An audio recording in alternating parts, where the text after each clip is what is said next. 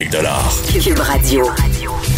Très contente aujourd'hui euh, de recevoir une femme euh, qui évoque chez moi euh, de la résilience, la passion, le talent et surtout la joie de vivre. C'est impossible d'être à côté d'elle et de pas avoir toujours un beau sourire au visage.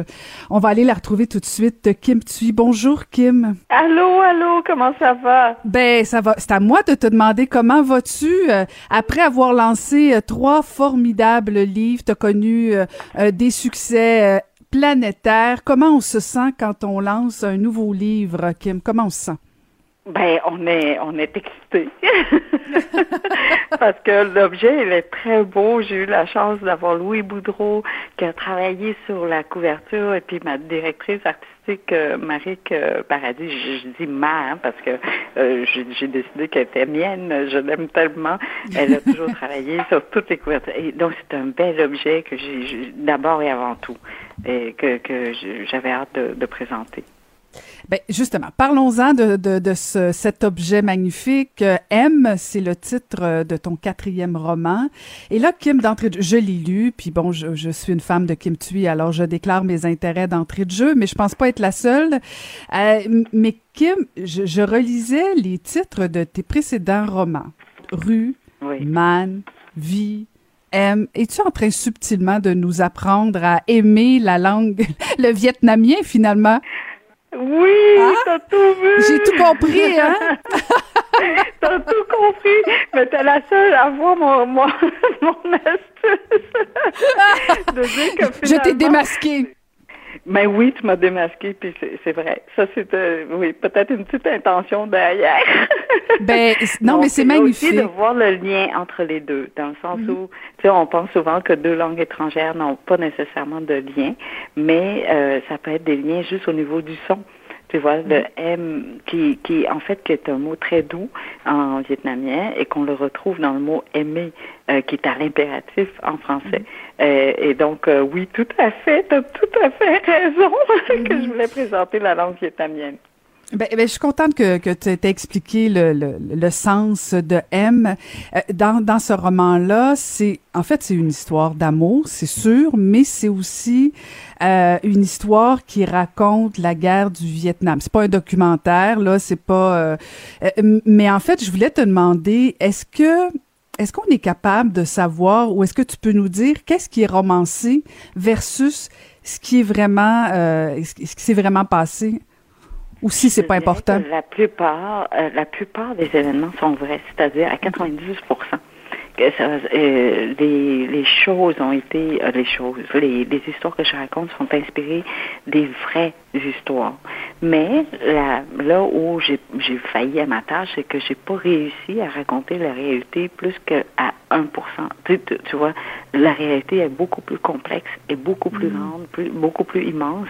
Et là, j'ai pu rendre peut-être juste 1% de, de la vérité ou de la réalité en tout cas. Hmm. Donc oui, euh, tu sais, quand on présente juste 1% de quelque chose, est-ce que c'est encore la vérité? Tu vois, donc c'est peut-être ce 1%-là qui donne l'impression que je raconte pas tout, mais euh, ou qu'on est loin de la réalité, mais en fait, euh, voilà, tout est basé sur des, des faits et des événements euh, réels, hmm. tristement. Ouais, tristement. Il y a des horreurs là-dedans, mais aussi, heureusement, il y a les histoires d'amour. Mm. Et dans les situations extrêmes, je crois que c'est là où il y a où le mot amour ressort le plus. Puis on le voit avec la pandémie on n'a jamais exprimé autant notre amour pour nos, nos, nos, personnes les plus fragiles de, de mm-hmm. la société, soit nos aînés.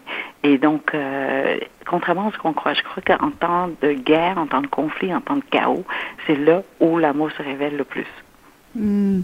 Et, tu, tu le décris bien parce que bon, tu peux lire une page de ton roman et, euh, et c'est magnifique. Bon, je, je, je, je veux pas rien dévoiler là et brûler de punch là, mais bon, il y, a des belles scènes d'amour et l'autre page, il y a des atrocités qui, qui donnent des frissons.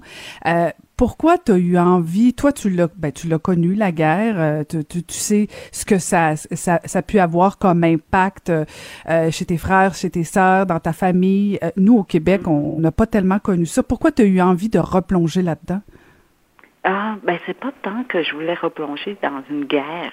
Je voulais replonger. Mm. Ben, je voulais juste raconter une histoire mm-hmm. d'amour et des, histoires en général. Mm-hmm. Tu vois, je, ben tu le sais, tu me connais. Je sais tout ce que je fais, c'est raconter des histoires parce que je nous trouve fascinants les humains la complexité des humains. On est à la fois bon et mauvais, on est à la fois grand et lâche. on, on est tout ça ensemble, puis cette contradiction-là euh, donne euh, des résultats inattendus ce mix euh, donne des cocktails, parfois des cocktails Molotov, parfois des cocktails vraiment bons au goût, comme un mm-hmm. mojito où tu as à la fois le goût acide, le goût un peu amer de la menthe, du rhum et la lime, et tout ça. Et, et c'est ça l'humain c'est qu'on est à la fois euh, doux et violent. Et, et, donc, je voulais peut-être ouais, présenter ces histoires-là, qu'il n'y a pas que il n'y a, pas une zone qui est noire et l'autre zone qui, euh, qui est blanche. Là. Toute la vie, je crois, est grise, ou la plupart. Il n'y a, a, pas de certitude et il n'y a pas d'incertitude non plus. Euh, donc, ce livre-là, c'est pour vraiment illustrer cette complexité de nous, les humains. Et, mm. et ben, ça donne des couleurs extraordinaires. tu vois, on, retrouve toujours euh, ton côté positif euh, et, ça, ça, ça, se ressent aussi dans ce roman-là. Euh, T'as-tu trouvé ça plus difficile d'écrire ce roman-là versus les trois autres? Ah, pas pour l'écriture, mais pour la recherche. Ah, la recherche m'a plongé dans des euh, dans des vérités que je ne connaissais pas et, et des vérités qui, ben, je connaissais pas aussi parce que c'était caché. Euh, comme tu sais, hein, la documentation, euh, euh, mm-hmm. très souvent, sont classifiées pendant 50 ans. en tout cas, aux États-Unis, c'est 50 ans. Je ne sais pas si chez nous, on pratique aussi cette confidentialité envers l'information, mais aux États-Unis, beaucoup de documentations sont gardées secrètes pendant 50 ans et on nous le dévoile maintenant. Et la guerre du Vietnam euh, avait lieu bah, dans les années 60, euh, et donc tu vois, les documents commencent à sortir. Mm. Donc il y a plein de d'informations euh, qui, qui m'étonnent. En fait, qui ne devrait pas m'étonner parce qu'on sait très bien que les coulisses ne sont pas ce qu'on voit sur scène, euh, mm. mais on est toujours fasciné sais, euh, comme un magicien, tu crois, tu sais que c'est pas vrai ce qu'il te montre, mais quand tu vois vraiment l'astuce derrière, tu es, quand même étonné et déstabilisé.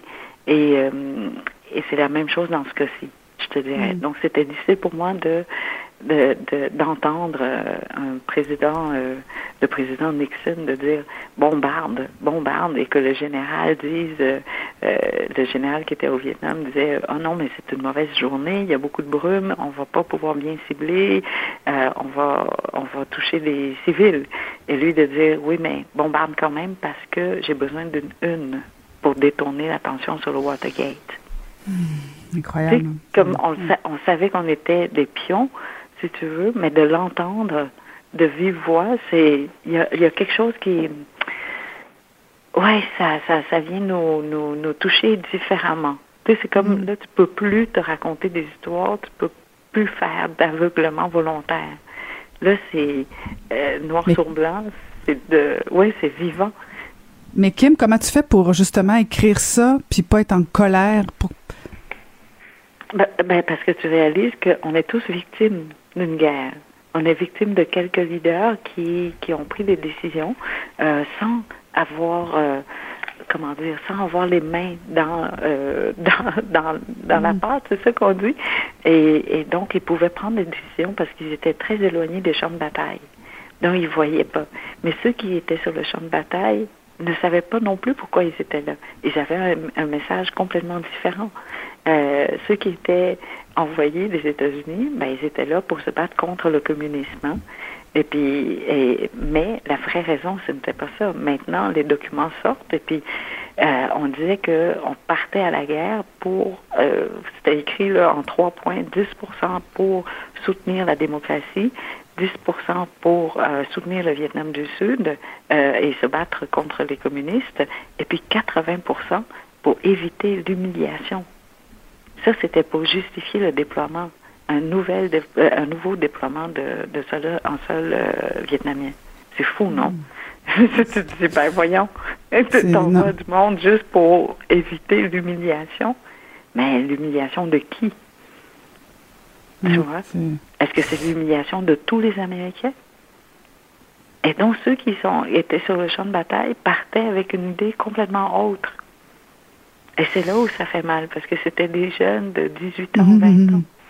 Tu sais, on a des enfants, là, on peut pas les imaginer sur un champ de bataille. Non. Puis du côté des Vietnamiens aussi, euh, tu sais, je te dirais, il y a toujours un double discours. Mhm. Euh, et donc, oui, quand tu découvres ça, ben ça, ça, ça fait mal un petit peu beaucoup. mais, mais ton livre fait beaucoup de bien, Kim. Euh, en conclusion, si tu euh, si avais un souhait à faire quand, quand on lit ce livre-là, qu'est-ce que tu voudrais qu'on retienne de M? Ah, qu'on devrait, ben, qu'on a la chance de vivre dans un pays en paix et donc de ne pas oublier d'aimer. Parce que, je, tu sais, comme je t'ai dit au début, oui, c'est facile d'aimer en, en, temps de guerre ou en temps de chaos, euh, mais de continuer à le faire. Parce que aimer n'est pas notre premier réflexe, hein, je crois pas. Euh, mm-hmm. Donc, il faut s'entraîner à le faire, être très conscient dans le geste aimer et d'aller au-delà de notre premier réflexe et euh, pour arriver jusqu'au mot aimer. Ben, en tout cas, j'espère que tu le sais que moi je t'aime et je pense que tous les Québécois t'aiment beaucoup, Kim. Ben, bon succès. bon succès avec M. Et euh, j'invite les gens à le lire. C'est vraiment magnifique, touchant. Même si c'est parfois euh, difficile, c'est quand même merveilleusement bien écrit en plus. Bon succès à toi, Kim. Merci, merci. Merci beaucoup. C'était Kim Tu.